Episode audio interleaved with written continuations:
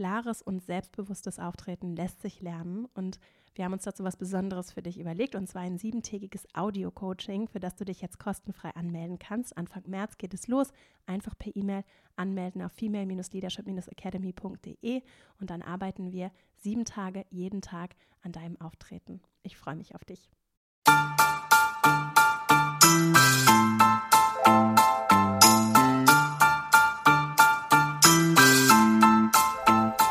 Herzlich willkommen zum Female Leadership Podcast. Mein Name ist Vera Strauch und ich bin Host hier im Podcast, in dem es darum geht, dass du deinen ganz eigenen Stil im Job und Leben findest und deinen Weg mutig und selbstbewusst gehst.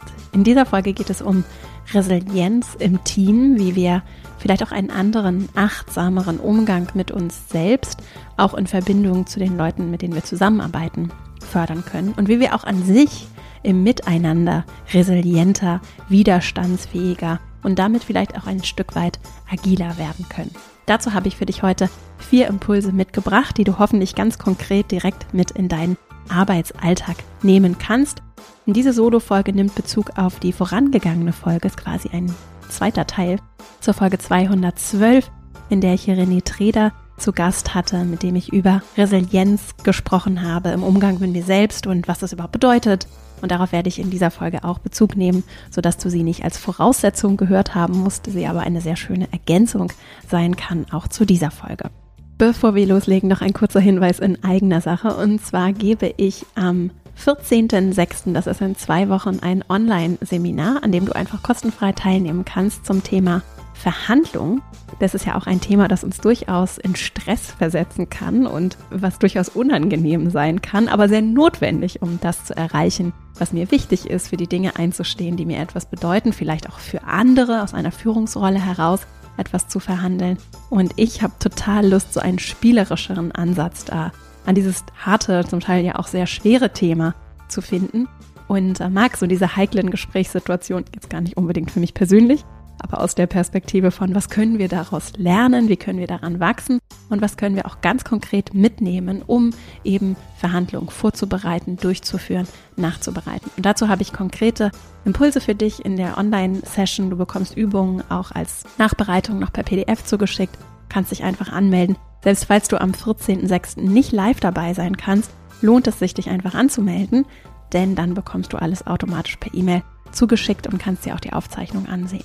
Den Link dazu findest du in den Shownotes oder auch einfach auf female-leadership-academy.de. Und jetzt freue ich mich auf dieses Thema mit dir. Achtsamkeit im Team, Resilienz im Team stärken und dann legen wir gleich mal los.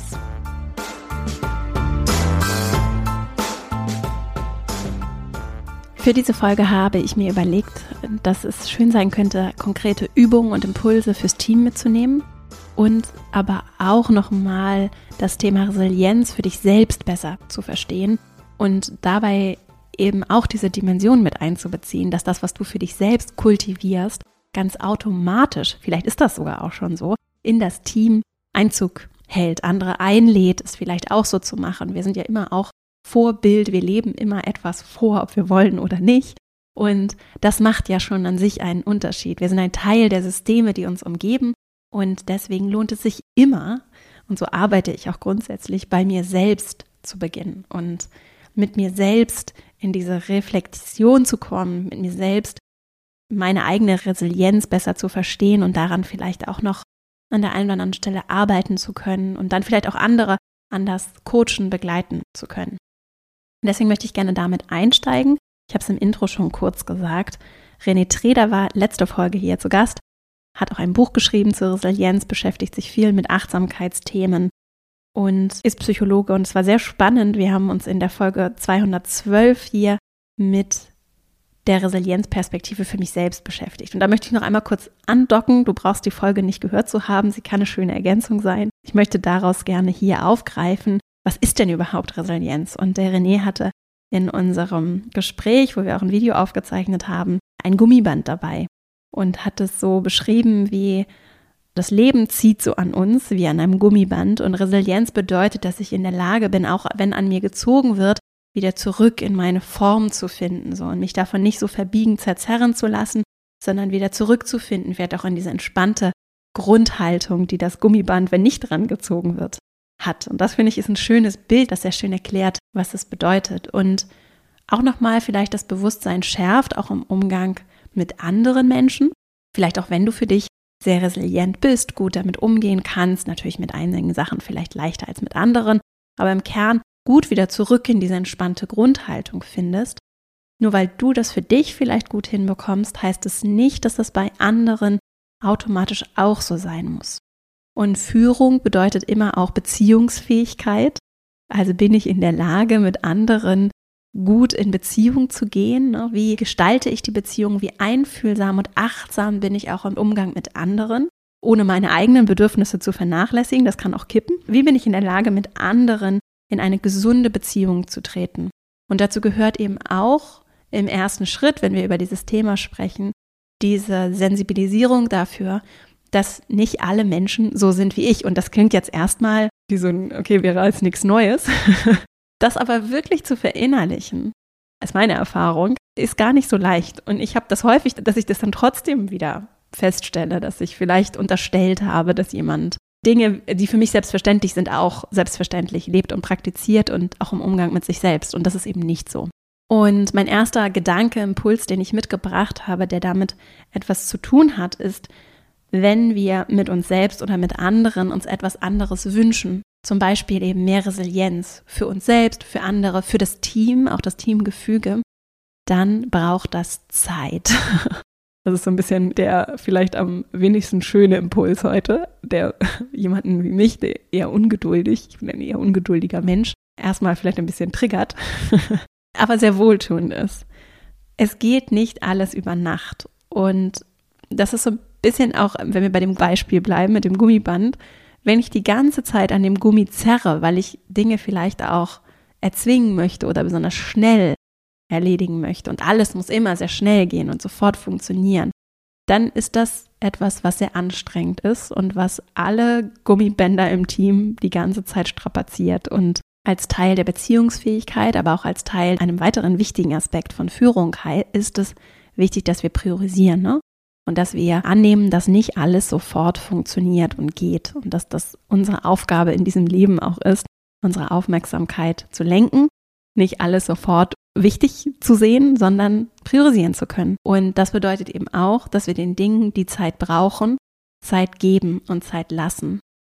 Das ist für mich als erster Impuls hier eine ganz wichtige Erwartungshaltung, die auch aus der Führungsperspektive, aus der wir ja hier auf Führungs auf Team, auf Selbstführungsthemen immer blicken, ganz zentral, mit welcher Haltung begegne ich dem Leben, anderen Menschen, mir selbst.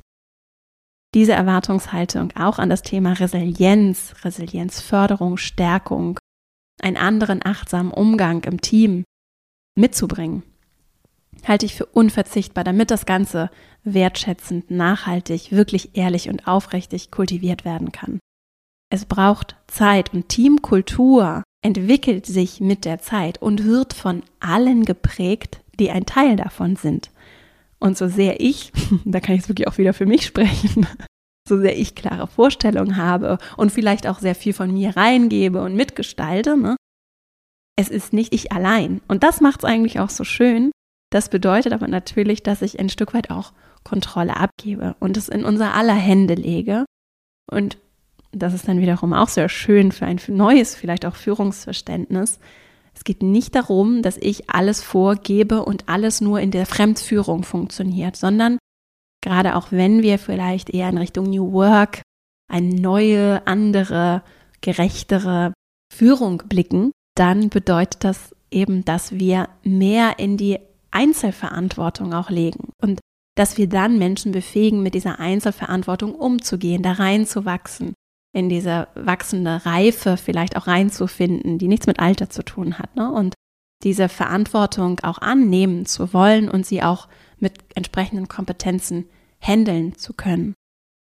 So, und das braucht ein Stück weit die Bereitschaft, Kontrolle abzugeben, loszulassen und vielleicht eher, und das ist vielleicht ein Bild, das dir gut gefällt, mir auf jeden Fall, in so eine coachende Haltung zu kommen. Also mich eher als jemand zu sehen, der den Prozess begleitet und coacht und durchaus auch da, wo ich dann merke, dass es notwendig ist, in die Führung geht, Verantwortung trägt, die Spannung hält und aufnimmt, gleichzeitig sich aber in den richtigen Momenten vielleicht auch zurücknimmt und andere eher dabei begleitet, dass sie selbst den Weg finden. So, das ist jetzt so der erste Impuls, war so ein ganz allgemeiner Führungsimpuls, merke ich gerade. Also gar nichts, was jetzt konkret mit Resilienz oder Achtsamkeit als solches zu tun hat, sondern vielleicht erstmal eher mit der Haltung von Führung, mit der wir dann auch diesem Thema, aber auch anderen Themen begegnen können. Ne? Und im Kern geht es dann ja wie bei allem eigentlich in diesem Podcast um Veränderung. Wie begegne ich Veränderung und erlaube ich Veränderung, dass sie Zeit in Anspruch nehmen darf dann sind wir beim zweiten Impuls. Und bei dem würde ich mich gerne auf so Einzelkompetenzen und Verhalten konzentrieren. Denn es beginnt eben bei uns selbst und das, was ich für mich selbst vielleicht anwenden und mitnehmen kann, das lässt sich natürlich auch wunderbar auf andere übertragen. Und wenn ich dann andere coachen und begleiten möchte, aus meiner Führungsrolle heraus, vielleicht aber auch aus einer Kolleginnenperspektive heraus, wie kann ich das tun? Und je klarer ich vielleicht darüber bin, was für mich als Einzelperson funktionieren könnte und vielleicht auch gut funktioniert, umso klarer kann ich dann auch in der Begleitung anderer Einzelpersonen sein. Und dazu habe ich einfach so ein paar Impulse als kleine Zusammenfassung aus dem Gespräch mit René mitgebracht. Reflexion zu kultivieren und in die regelmäßige Reflexion zu gehen, also mich zu sehen so rauszuzoomen, ja, wie aus einem Helikopter auf mich zu blicken und festzustellen überhaupt erstmal, dass da vielleicht gerade etwas ist, was an mir zieht, ja, wo das Gummiband Spannung hat. Das ist der erste unverzichtbare Schritt für diese Einzelkompetenz. Denn wenn ich gar nicht erst merke, dass da vielleicht Stress oder Druck ist, ne, dass mich etwas belastet, dann wird es viel schwerer damit zu arbeiten. Dann kann ich da vielleicht so ein bisschen diffus im Dunkeln rumstochern oder dann kommen da vielleicht zufällig Dinge zu mir, die dabei helfen, diesen Druck zu entspannen. Wenn ich allerdings klar darüber bin und auch identifizieren kann, was genau ist es denn, das auf meinen Schultern gerade vielleicht lastet, ne, was mich gerade bewegt und beschäftigt, dann wird es schon viel leichter, daran zu arbeiten, damit etwas zu machen. Und es gibt auch tatsächlich, es gibt Studien, dass es uns hilft, also wenn eine negative Emotion ausgesprochen wird, dann verändert das schon das Gefühl. Um das konkreter zu machen, woher ich das habe, das sind verschiedene Sachen. Ein Thema, das ich auch schon häufiger empfohlen habe hier, wenn ich mit Gefühlen arbeiten möchte, ist das sogenannte Focusing. Das ist wirklich schon ein ganz altes, kommt glaube ich aus den nicht, 80er Jahren von Eugene Gentlin, ein amerikanischer Psychotherapeut und so Psychologieprofessor, der eine Technik entwickelt hat, das sogenannte Focusing, mit dem ich an Gefühle so einen Griff bekomme, ne? also Gefühle buchstäblich begreifen kann im Sprechen, im Erzählen darüber, wie ich mich fühle und dass das an sich schon das Gefühl verändert. Und der Druck, den ich erlebe, die Interpretation von Verhalten, das mir passiert, ne, kann mich stressen und dann löst das in mir Gefühle aus, auch körperliche Reaktionen, das macht etwas mit mir. So. Und dann kann es eben sehr hilfreich sein, das überhaupt erstmal adressieren zu können, zu verstehen, wie genau fühle ich mich. Dadurch verändert sich schon mal was und auch besser zu verstehen, was steht denn dahinter? Wodurch wird denn dieses Gefühl ausgelöst? Wir verlinken auf jeden Fall das Thema Focusing von Eugene Gentlin, das, was ich gerade gesagt habe, also dieser Zusammenhang aus Gefühl und Bedürfnis, das ist so ganz klassisch gewaltfreie Kommunikation nach Marshall Rosenberg. Auch das können wir in den Show Notes verlinken. Und was ich auch noch sehr empfehlen kann, wenn wir schon bei Büchern sind, und das sollte ich jetzt nicht stressen, wenn du merkst, an dem Gummiband wird gerade gezogen, weil Vera mal wieder Buchempfehlungen ausspricht, dann darfst du das jetzt gleich beobachten und kannst gemeinsam mit mir in den folgenden Punkten daran arbeiten, um resilienter zu werden. Nein, also ein Buch, das ich außerdem sehr empfehlen kann, ist The Body Keeps the Score von Bessel van der Kolk das mich vor allem auch zum Thema, wie hängen Gefühle, Körper, das, was auch in unserem Körper gespeichert wird und wie wir mit unserem Körper arbeiten können für mentale Heilung, körperliche Heilung, das mich sehr dazu bewegt und berührt hat von Bessel van der Kolk. Wie gesagt, der ist einer der weltweit führenden Traumatherapeuten und hat umfangreich selbst geforscht, aber wertet auch ganz viel Erforschung von KollegInnen aus und teilt seine jahrzehntelange Erfahrung mit schwerst traumatisierten Menschen. Und ich habe nicht nur ganz viel gelernt über Gehirn, Körper, wie auch so wechselseitig alles zusammenhängt, was sich so in uns und auch im Zusammenspiel mit unserem Umfeld abspielt, sondern es wird sehr konkret und dadurch auch sehr, sehr heilsam im Lesen, hat mir sehr viel Optimismus mitgegeben, weil, weil da eben jemand spricht, der mit Menschen, die undenkbar schlimme Sachen erlebt haben, gearbeitet hat und ihnen geholfen hat zu heilen, beziehungsweise auch zeigt, wie wir auch Selbstheilung in uns tragen und auch andere Menschen dabei helfen können, ne? wir auch im Miteinander, in dieser Gemeinschaft heilen können. Und das, ach, das ist einfach ein ganz tolles Buch. So, es gibt es auch in deutscher Sprache. Ich habe die englische Version gelesen, das fand ich ganz toll. So, wir verlinken auch die deutsche Version. Also, das noch als kleine Buchtipps dazu, dass es sich lohnt, daher kam ich ja Gefühle anzusprechen, Gefühle zu adressieren, wahrzunehmen, zu reflektieren und überhaupt erstmal wahrzunehmen, dass da etwas ist, das mich belastet und dann gucken zu können, was ist es denn?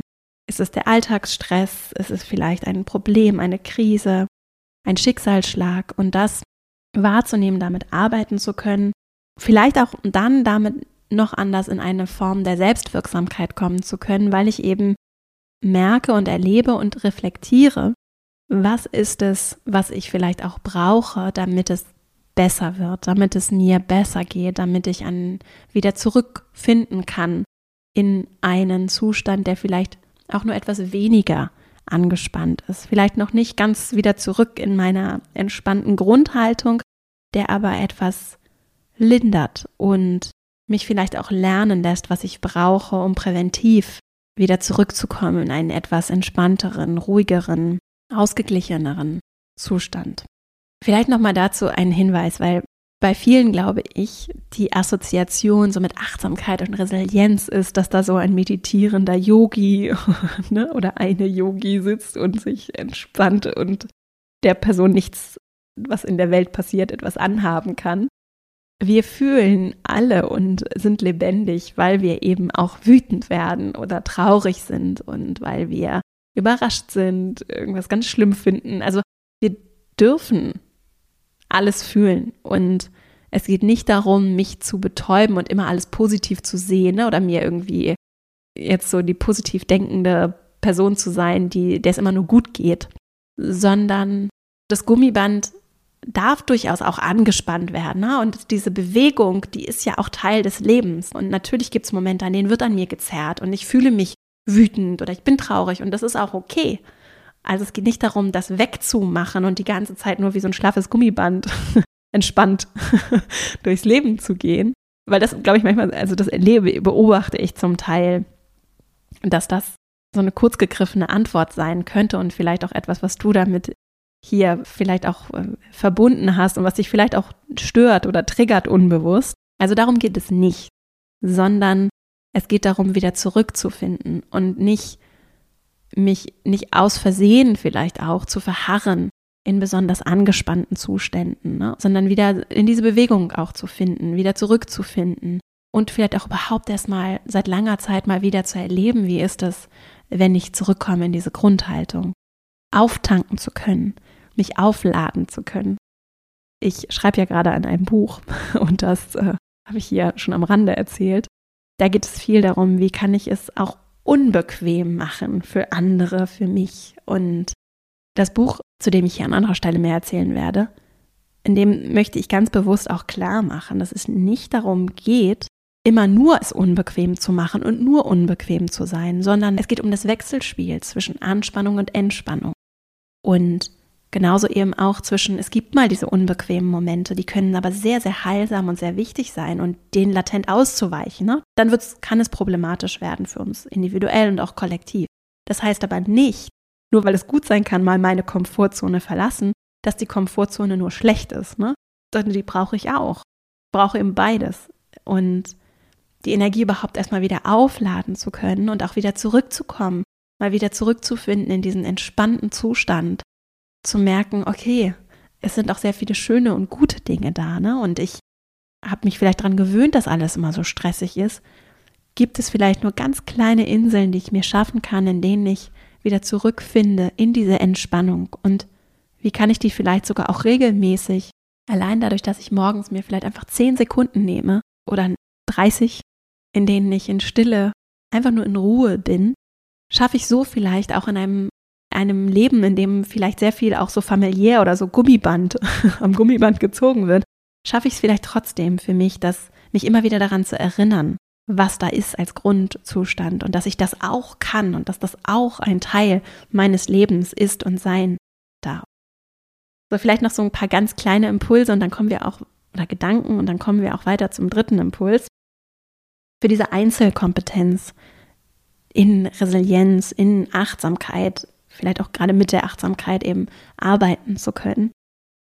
Die Auseinandersetzung gerade so mit individuellen Triggerpunkten kann ich noch sehr empfehlen und dazu überhaupt die Arbeit so vom Friedemann Schulz von Thun Institut, wenn es um Konflikte geht. Ne? Denn ganz häufig geht es ja so in dem Stress, der uns so beschäftigt, um irgendeine Form von Spannung oder eben schon ein bisschen weiter, vielleicht auch Konflikt, sei es ein innerer Konflikt, ein äußerer Konflikt, etwas, was uns vielleicht stresst, weil da einfach der Alltag ist und da ist zu viel, mit dem ich zu tun habe. Ne? Da sind einfach zu viele Aufgaben für zu wenig Zeit.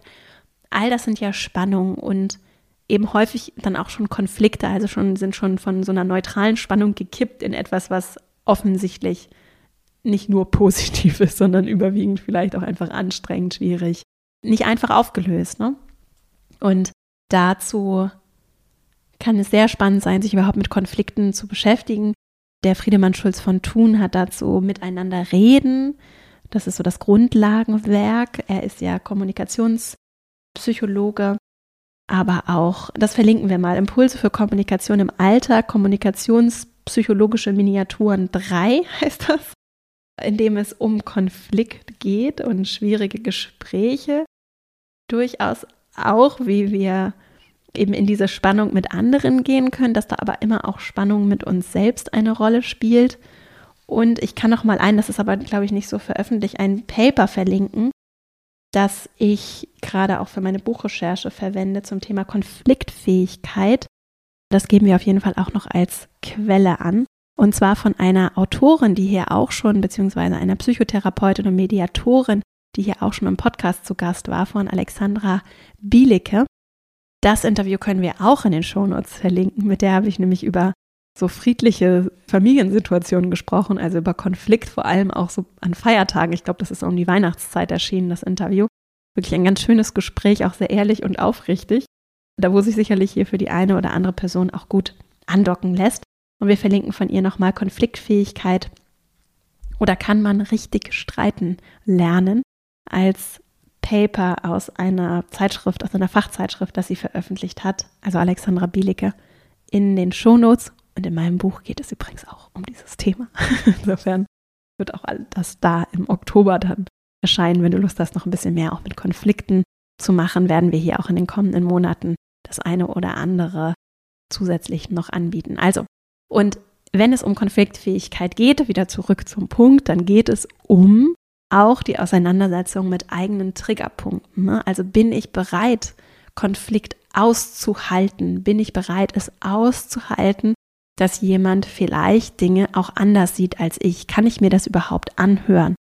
Etwas, was in Konflikt sehr spannend ist und wirklich nicht gegeben ist, dass Menschen das aushalten können. Das hat viel auch mit dem eigenen Selbstwert zu tun. Und wenn wir daran arbeiten wollen, für uns, vielleicht aber auch in der Zusammenarbeit mit anderen, kann es ganz, ganz wertvoll sein, andere vielleicht auch coachend dabei zu begleiten, mich dabei zu begleiten, diese Triggerpunkte zu erkennen. Und wenn ich weiß, ah, interessant, sobald jemand lauter wird mit seiner Stimme, triggert mich das so sehr, dass ich das nicht aushalten kann. Wenn ich das schon mal weiß, dann kann ich mit dieser Situation anders umgehen. Entweder mit mir selbst oder ich kann eben auch im Außen sagen, Moment, wir können gerne drüber sprechen, aber nicht in dem Ton oder wenn du jetzt wütend bist, dann lass uns auch einen kleinen Moment Pause nehmen. Ich kann damit nicht gut umgehen und lass uns später nochmal sprechen. Also ich kann dann vielleicht in der Situation noch anders reagieren, weil mir aber auch meine Triggerpunkte anders bewusst sind. Das ist ein weiterer Gedanke, und auch konkreter Ansatz, mit dem ich eben an meiner Einzelkompetenz arbeiten kann, um anders resilient vielleicht auch mit Konfliktsituationen umgehen zu können. Und ein weiterer letzter Punkt noch zum Thema Einzelkompetenzen und Verhalten zur Resilienz. Diese innere Haltung, um die ging es auch ganz viel in dem Gespräch mit dem René in der Folge 212. Wenn ich es schaffe, für mich eine Akzeptanz zu entwickeln, dass ich nicht perfekt bin und das nicht nur zu sagen, sondern wirklich zu akzeptieren, dann wird es viel leichter damit umzugehen, wenn ich einen Fehler mache, wenn jemand anders mich kritisiert, wenn ich den Eindruck habe, jemand mag mich nicht so gerne oder ich habe irgendwas wieder nicht richtig oder überhaupt etwas mal nicht richtig gemacht. Ne? Also ich kenne zum Beispiel viele Menschen, die machen zum Beispiel großartige Arbeit und wenn dann eine kleine Sache nicht richtig läuft oder es kommt eine Idee oder ein Verbesserungsvorschlag oder machen eine kleine Planänderung, dann bringt die das vollkommen aus dem Konzept.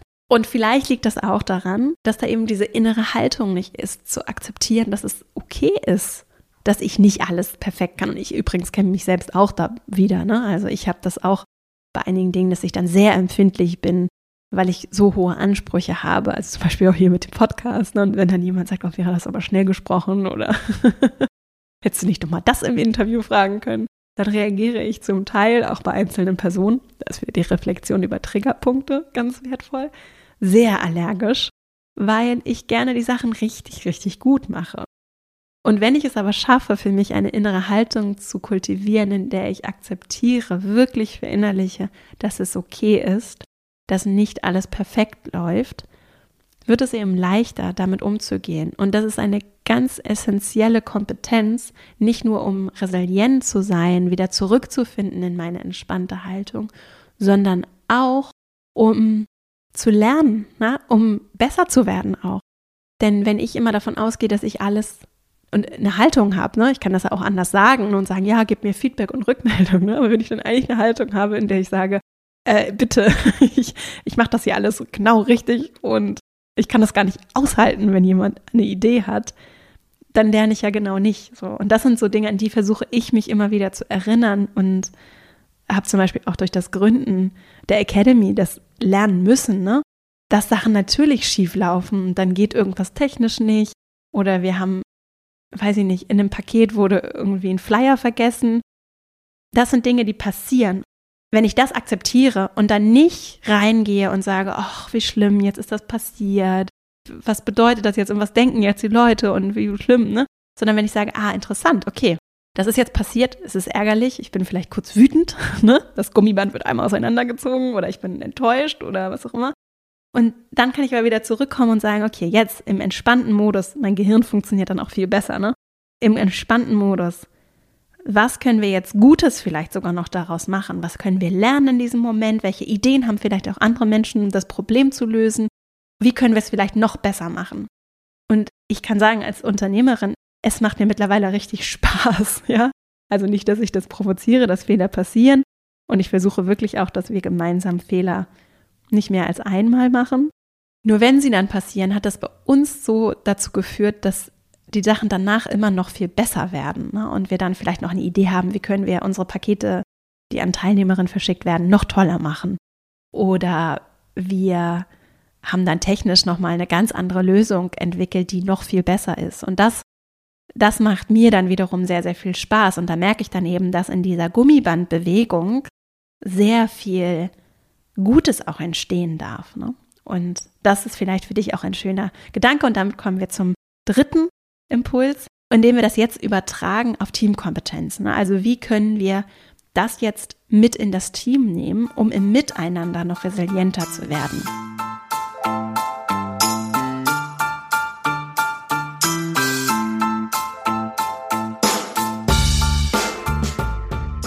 Die vorgenannten Punkte, die ich gerade genannt habe, lassen sich, ich habe es immer auch versucht schon zu sagen, die lassen sich übertragen auf mich im Umgang mit mir selbst.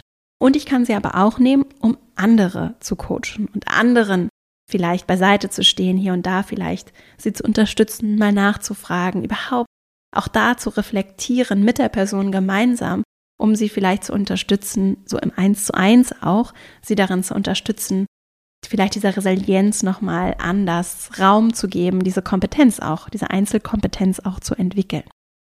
Wenn wir dann in die Teamkompetenz gehen, ist es natürlich auch spannend zu sagen, wie gehen wir denn dann im Team damit um, wenn Spannung entsteht? Sind wir als Team auch resilient? Ne? Also sind wir als Team die ganze Zeit in dem Gummiband oder schaffen wir es wieder zurück in einen entspannten Zustand? Also haben wir auch da dieses Wechselspiel. Und auch hier würde ich diese gemeinsame Reflexion als einen ganz essentiellen Baustein sehen. Also haben wir, kultivieren wir eine gewisse Achtsamkeit auch für uns kollektiv reflektieren wir darüber, was belastet uns gerade. Gibt es Räume vielleicht auch, also Räume im Sinne von, gibt es Momente, in denen wir darüber sprechen können. Und das kann in der großen Gruppe sein, das kann aber auch in kleinen Gruppen sein, das kann auch in eins zu eins Gesprächen sein. Aber findet diese Reflexion überhaupt statt? Und zwar nicht nur für mich, ne, ich, sondern auch ich im Wir reflektiere ich nicht nur für mich, sondern reflektiere ich auch für uns als gemeinsames oder als Untergruppe, was beschäftigt uns gerade. Und wenn wir das schaffen und du das vielleicht auch aktiv begleitest, initiierst, aus der Führungsrolle oder als Kollegin heraus, dann kann überhaupt erst eine Kultur entstehen, in der wir das greifen und besser verstehen können und vielleicht auch kollektiv Kompetenzen entwickeln können, um daran zu arbeiten. Und dann wäre eben eine Frage nicht nur, was belastet uns im Team, also wo ist das Gummiband vielleicht gerade gespannt, sondern auch, was können wir tun, um einen Umgang damit zu finden. Also was brauchen wir zum einen vielleicht regelmäßig, um Spannungen zu lösen? Gibt es da vielleicht Routinen, Rahmen, Prozesse, die wir schaffen wollen, Strukturen, in denen das zur Sprache kommen kann? Jetzt unabhängig von dem speziellen Thema, wo das einfach stattfinden kann.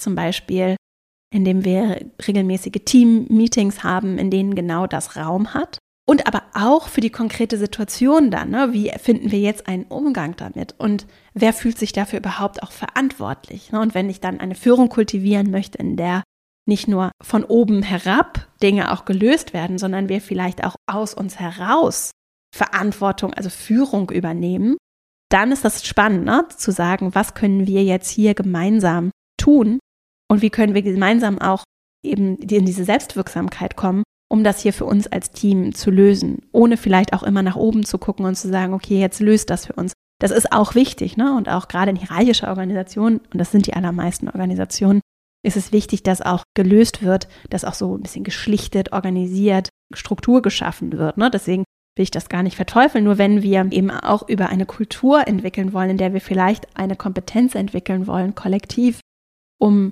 anders resilient zu werden, ist das natürlich sehr, sehr spannend. Und dann aus der Führungsperspektive auch spannend, was kann ich tun, um eben vielleicht eher zu begleiten, zu unterstützen, zu coachen, auch das Team dahin zu coachen, dass es vielleicht eigene Kompetenzen entwickelt, anstatt dass ich von oben herab eben komme und einfach löse, ne? was auch eine Spannung entspannen kann, aber natürlich nicht so sehr Kompetenz aufbaut.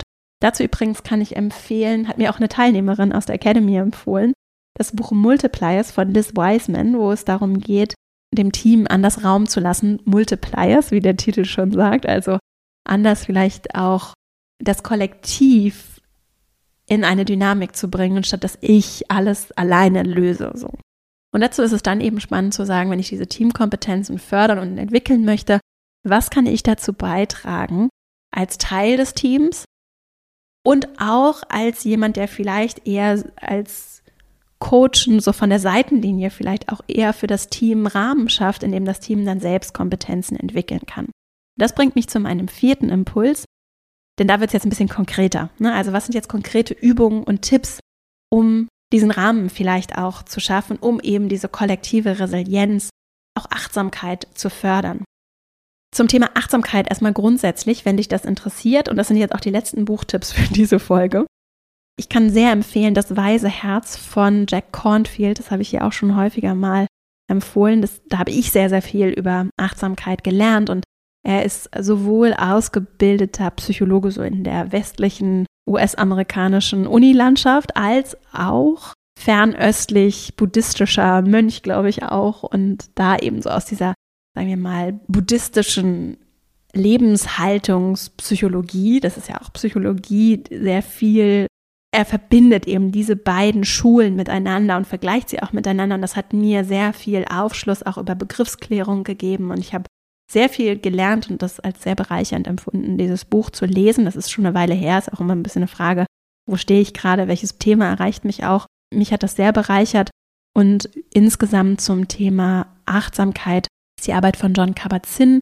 empfehlenswert. Der ist so der große auch Mindfulness-Based Stress Reduction Experte, kurz MBSR, hat Jahrzehnte, glaube ich, auch tatsächlich Forschung begleitet, ich weiß gar nicht, auch glaube ich sogar durchgeführt, zur Wirksamkeit von Achtsamkeit, auch medizinisch begleitet. Das ist super spannend und sehr wirksam tatsächlich. Also Achtsamkeit ist erwiesenermaßen etwas, was uns körperlich und auch psychisch gesund sein lässt. Und auch mit in diese Gruppe von Menschen gehört die Achtsamkeitslehrerin Tara Bragg, Brach geschrieben. Die hat auch ein sehr schönes Buch, dessen Titel ich jetzt gerade nicht griffbereit hat, geschrieben dazu. Das ist, glaube ich, irgendwie so Thinking with the Heart of a Buddha, so ähnlich. Dass es auch in deutscher Sprache gibt und das verlinken wir auf jeden Fall auch in den Shownotes. Wenn du so ein bisschen Lust hast, in das Thema Achtsamkeit tiefer einzusteigen, sind das auf jeden Fall drei AutorInnen, die sehr empfehlenswert sind. Konkrete Übungen. Nur als paar Beispiele, die du vielleicht jetzt am Ende dieser Folge noch mitnehmen kannst, für deinen Alltag ins Team mitnehmen möchtest, um Achtsamkeit, Resilienz kollektiv auch zu fördern. Wenn wir so das Thema Reflexion zum Beispiel nehmen, dann habe ich es als ganz wertvoll empfunden, kleine Check-ins zu machen. Am Anfang des Tages in kleinen Teams, am Anfang der Woche, am Anfang eines Meetings, zum Beispiel in Form von so Blitzlichtern. Das ist so ein Trainingstool, das ich als Trainerin gerne verwende. Am Anfang von Meetings einfach kurz zu fragen, eine kleine Runde, wie geht es dir, wie bist du gerade hier? Und das kann ich dann auch aus der moderierenden Perspektive sofort sagen in ein, zwei, drei Sätzen, um das so ein bisschen den Umfang im Blick zu behalten. Ich kann auch Beispiele geben, um es ein bisschen leichter zu machen, das vielleicht selbst vormachen, damit die Leute sehen, okay, wenn sie gerade, wenn es auch vielleicht neu ist, kommt auch sehr auf die Unternehmenskultur an. Ne? Also wenn ich jetzt in der Baubranche mich da ins Meeting gesetzt hätte und gesagt hätte, so, okay, jetzt machen wir mal ein Blitzlicht, wie geht es dir und wie bist du gerade hier? dann ja, weiß ich nicht. Also in gewissen Runden kann ich mir das gar nicht vorstellen, in anderen vielleicht noch mehr. Also es hängt sehr von der Kultur ab. Es tut sich aber auch eine ganze Menge und ich bin jetzt ja auch einige Jahre nicht mehr in der Industrie unterwegs. Insofern wäre ich auch nicht überrascht, wenn nicht da auch sich einiges getan hat. Und wie gesagt, ich kann natürlich die Worte auch anpassen. Also ich kann zum Beispiel auch eine kleine Erwartungsabfrage machen und dann vielleicht etwas unverfänglicher sagen, okay, jetzt würde ich einmal kurz frei um jede Person stellt sich vielleicht kurz vor oder wenn wir uns gut kennen, was ja im Team der Fall ist, was ist vielleicht besonders wichtig für das Thema heute? Oder gibt es etwas, was wir heute besprechen sollten?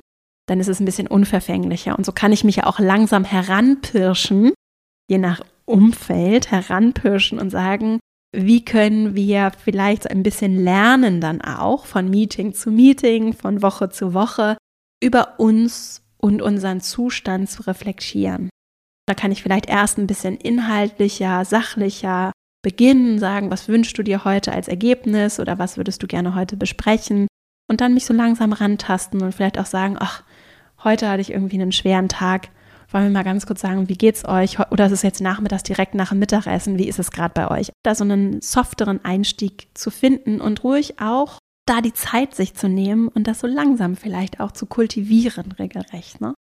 wir dürfen das mit der Zeit auch lernen. Und ich empfinde das auch als Trainerin oder als Moderatorin von Meetings und auch einfach so miteinander als sehr bereichernd, wirklich zu wissen auch, wie geht es den Leuten gerade. Und manchmal ist es ja auch so, dass vielleicht eine Spannung oder sogar häufig, ne, dass eine Spannung ins Team getragen wird, die gar nichts eigentlich mit dem Team zu tun hat. Also da kommt vielleicht jemand und sitzt in der Videokonferenz mit einem Gesicht, als wenn irgendwie die Welt untergeht und ich interpretiere das dann so, als wenn die Person unzufrieden mit mir ist und dann geht bei mir das Kopfkino los oder andere sind vielleicht genervt und sagen, ach, was ist denn da jetzt los, ne? Dabei hat die Person einfach nur zu Hause vielleicht gerade irgendwas in Stress oder es ist irgendwer krank oder es gibt irgendwas, was gar nichts mit dem Team zu tun hat.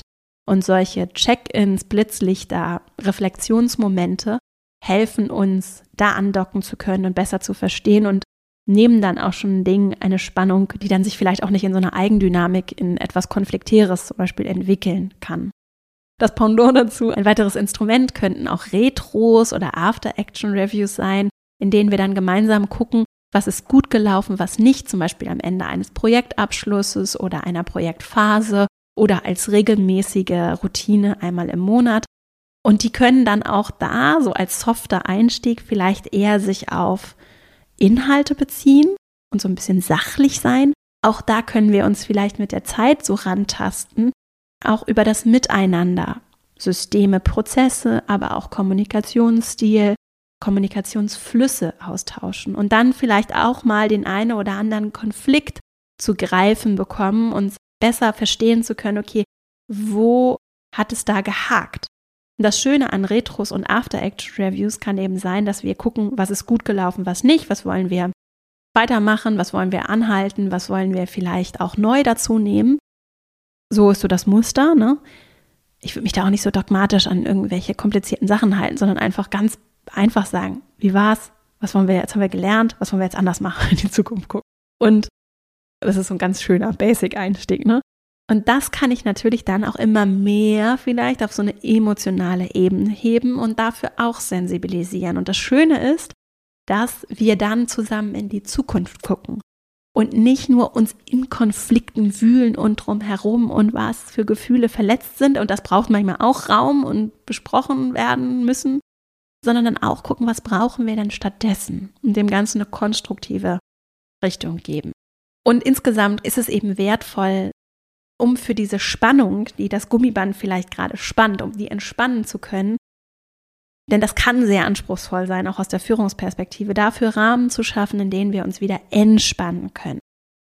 Und das sind eben häufig die Momente, in denen wir dann zusammenkommen, ne?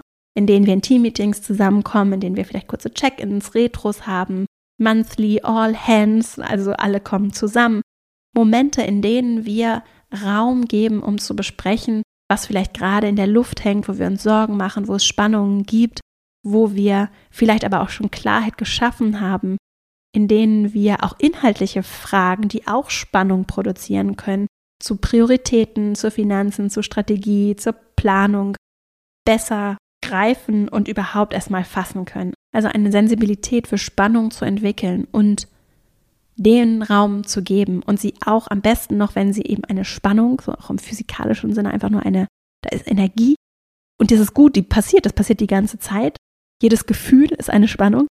Das zu schnappen und damit direkt was zu machen, also beziehungsweise es ist nicht einfach nur sich in so einer Eigendynamik in irgendeine Richtung entwickeln zu lassen, sondern ein bisschen einen Weg gemeinsam zu entwickeln, in dem Spannung sich auflösen, wenigstens irgendwo festgehalten, auf einem Spannungsspeicher zum Beispiel, festgehalten werden können, damit sie eben nicht einfach so diffus sich einmischen und uns behindern, sondern damit sie ein Teil vom Miteinander werden können und manchmal eben auch in Form eines Konflikts etwas sind, was dann zwar unangenehm und unbequem ist, was aber eine echte Bereicherung sein kann. Und deswegen abschließend nochmal die Einladung, den unbequemen Momenten nicht auszuweichen. Das ist Führung, sondern da dran zu bleiben, proaktiv nachzufragen, eins zu eins Momente auch zu nutzen, auch zu verstehen, Beziehungsfähigkeit. Was kann im Team besprochen werden? Was muss vielleicht auch eins zu eins oder in kleineren Gruppen besprochen werden? Und dabei die eigene Intuition immer ernst und wahrzunehmen. Ne? Du kennst den Kontext der Kultur, hast intuitiv viele Antworten, du spürst Gefühle, was im Raum ist. Und auch das darf Raum haben. Auch damit darfst du achtsam arbeiten, vielleicht auch immer mehr zu arbeiten lernen. Spannung und Störung haben Vorrang und lösen sich in der Regel nicht von allein. Das heißt, die dürfen adressiert werden. Und dann können wir immer noch gucken, besprechen wir es jetzt in dieser Runde und nehmen wir es mit.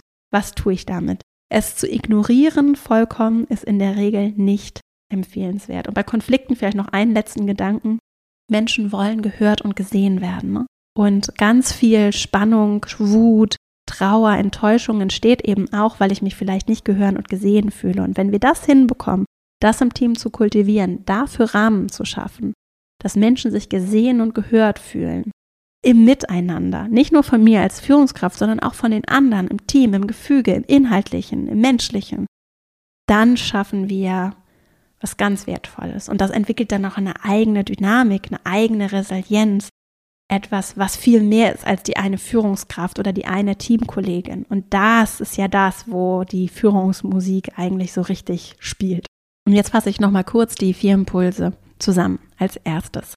Veränderung braucht Zeit, geht nicht über Nacht und es ist vollkommen okay, wenn sich eine Veränderung, die du dir wünschst, zum Beispiel eben mehr Resilienz im Team, mehr Achtsamkeit im Umgang mit anderen, mit dir selbst, wenn du dieser Veränderung dir selbst und anderen Zeit lässt und dem Ganzen auch Raum gibst, dass es sich entwickeln kann. Ich sehe das so wie auf so einer Zeitachse und vielleicht hast du auch Lust wie auf so einer Zeitachse, die ja auf die Zukunft ausgerichtet ist und im Idealfall ja so ist, dass ihr noch viele Stunden zusammen auch verbringen wollt im Team, da Schritt für Schritt den Weg zu gehen. Und gerade dann, wenn achtsamer Umgang, vielleicht auch eine anders achtsame Sprache, vielleicht auch andere Themen, ne, wenn wir darüber sprechen, dass es, wie es uns geht, wie wir uns fühlen, wenn das vollkommenes Neuland ist für die Menschen in deinem Umfeld, weil du vielleicht in einer Branche arbeitest, in einem Umfeld, wo das eben nicht das erlernte Verhalten ist, dann darf sich das auch mit der Zeit entwickeln und du kannst dich auch so rantasten. Und vielleicht sind dann auch die Worte, die ich hier wähle, nicht unbedingt die, die in eurer Kultur gut funktionieren. Und das darf dann intuitiv auch angepasst werden natürlich und sich auch mit der Zeit entwickeln. Der zweite Impuls für diese Resilienz im Team und den achtsamen Umgang miteinander hilft es, wenn wir Einzelkompetenzen entwickeln. Also ich für mich etwas anderes vorlebe, praktiziere und dann vielleicht auch ich anderen nochmal anders so beratend beiseite stehen kann, Impulse geben kann, ohne dass ich das jetzt irgendwie als großes Coaching deklariere, sondern eher so aus kollegialer Beratung, die wir eigentlich die ganze Zeit leben, mich dann einbringen kann und andere begleiten kann. Vielleicht durch die eine oder andere Frage, die ich stelle, vielleicht auch durch nochmal ein anderes Innehalten, anderes Akzeptieren davon, dass ich eben Fehler mache, dass es okay ist, wenn ich auch mal kritisiert werde, wenn jemand mich darauf aufmerksam macht, dass ich mich vielleicht hätte anders verhalten können, dass das wirklich okay ist. Das sind ja Punkte, die verursachen richtig viel Spannung und die können richtig Stress auslösen. Und die beginnen dann aber vor allem eben auch damit, wie ich mir selbst begegne und wie ich mit meiner Haltung dazu beitrage, meinen eigenen Selbstwert zu erkennen und im Idealfall zu fördern. Und das ist natürlich nicht leicht. so, nur es geht auch mit da, mit kleinen Schritten und dem achtsamen Umgang mit mir selbst kann das schon auch etwas sein, was dazu beiträgt. Dann das dritte, der dritte Impuls, Teamkompetenzen, Teamresilienz entwickeln. Wie gehen wir mit Spannung um, ne? wenn das Gummiband sich spannt? Und da spielt vor allem auch das Thema gemeinsame Reflexion so als eine Grundlage eine große Rolle. Also was tun wir, damit wir bemerken, dass es Spannungen gibt und wie gehen wir dann im zweiten Schritt mit diesen Spannungen um? Was kann ich als Teil eines Teams aus der Führungsrolle, aber auch als Kollegin dazu beitragen? Und dann hatten wir den vierten Impuls und das waren dann ganz konkrete Übungen, Ansätze, um Momente zu schaffen, in denen wir vielleicht auch unsere kollektive Resilienz Schritt für Schritt für Schritt auf so einer Zeitachse fördern. Zum Beispiel mit ganz kleinen, einfach leicht umzusetzenden Elementen wie zum Beispiel kleinen Blitzlichtern, Check-ins am Anfang von Meetings. Wie geht es mir? Wie bin ich gerade hier? Oder was ist vielleicht auch meine inhaltliche Erwartungshaltung, mit der wir uns dann so langsam an kollektive Reflexion herantasten und mit der Zeit vielleicht immer mehr auch kultivieren können, dass wir darüber sprechen, wie es uns geht, was wir brauchen, wie wir uns fühlen. Auch in Branchen oder Umfeldern, wo das vielleicht eher ungewöhnlich ist. Ein ganz einfaches Element können Retros sein, After-Action-Reviews, dass wir kultivieren, regelmäßig zurückzublicken, zu lernen und auch da natürlich zu reflektieren, was wollen wir vielleicht beibehalten, was ist nicht so gut gelaufen, was ist gut gelaufen, was nehmen wir dafür mit in die Zukunft. Und auch das kann natürlich schon spannungsbasiert auch funktionieren, also darauf ausgerichtet sein, wo waren vielleicht auch Reibungen, angespannte Gummibandmomente und ist die Anspannung wieder raus oder gibt es dann noch was zu tun? Und was haben wir vielleicht auch gelernt darüber, was wir getan haben, um die Spannung zu lösen? Und das sind dann ja sehr wertvolle Erkenntnisse, die uns auch in unserem kollektiven Selbstwert, Empfinden, Bewusstsein stärken und fördern können. Insgesamt, um das zusammenzufassen, sehe ich ganz viel Potenzial darin, dass wir Räume schaffen, in denen wir Achtsamkeit dafür entwickeln können, was ist hier gerade im Raum, was braucht vielleicht auch noch mehr Aufmerksamkeit und was können wir lernen im Miteinander, um damit umzugehen. Und auch wenn wir sehr inhaltlich fokussiert sind, zwischenmenschliche Themen nehmen sich ihren Raum. Ne? Und das kann dann vielleicht ein bisschen weggedrückt werden. Das kommt aber immer wieder zum Vorschein. Störungen haben Vorrang, heißt das so bei TrainerInnen und Moder Moderationen so. Vor allem diesen Spannungen und diesen Störungen, Spannungen können auch Störungen sein, diesen Störungen den Raum zu geben und die nicht ignorieren zu wollen, das ist auch ein Teil von proaktiver Führungs Führungsaufgabe, die wir haben. Und das kann manchmal häufig auch anstrengend und schwierig sein und gleichzeitig auch sehr lehrreich und förderlich sein, eben um diese Resilienz, um die es heute hier ging, zu entwickeln und nochmal anders, bewusster und dadurch vielleicht auch ein bisschen effektiver und gewinnbringender Lernprozesse auch zu gestalten. Insofern wünsche ich dir dabei ganz viel Freude. Ich hoffe, dass du für dich heute was mitnehmen konntest. Wenn dich Themen wie diese Folge heute interessieren, dann lohnt es sich auf jeden Fall auch mal in unserer Female Leadership Academy vorbei zu gucken. Female-leadership-academy.de. Da geht es ganz viel um achtsame Führung und um konkrete Tools, aber auch Haltung und Perspektiven, vielleicht auch mal ein bisschen andere Gedanken auf Themen, die dich bereichern können, hoffentlich. Und die vor allem ganz praxisnah sind und im Alltag, im Berufsalltag, aber auch für uns persönlich anwendbar sind. Und wenn es dich interessiert und du Lust hast, mal vorbeizugucken, was wir so machen, kannst du gerne und bist herzlich eingeladen, zu meinem nächsten kostenfreien Online-Seminar zu kommen. Das findet statt am 14. Juni digital. Du kannst dich einfach anmelden über den Link in den Shownotes oder auf female-leadership-academy.de. Und selbst wenn du live nicht mit dabei sein kannst, melde dich einfach an und dann bekommst du per E-Mail die Aufzeichnung und auch die Unterlagen einfach zugeschickt. Jetzt danke ich dir sehr für deine Zeit. Ich wünsche dir eine richtig schöne Woche. Ich freue mich riesig, wenn wir uns hier nächste Woche wieder hören. Bis dahin und alles Liebe, deine Vera.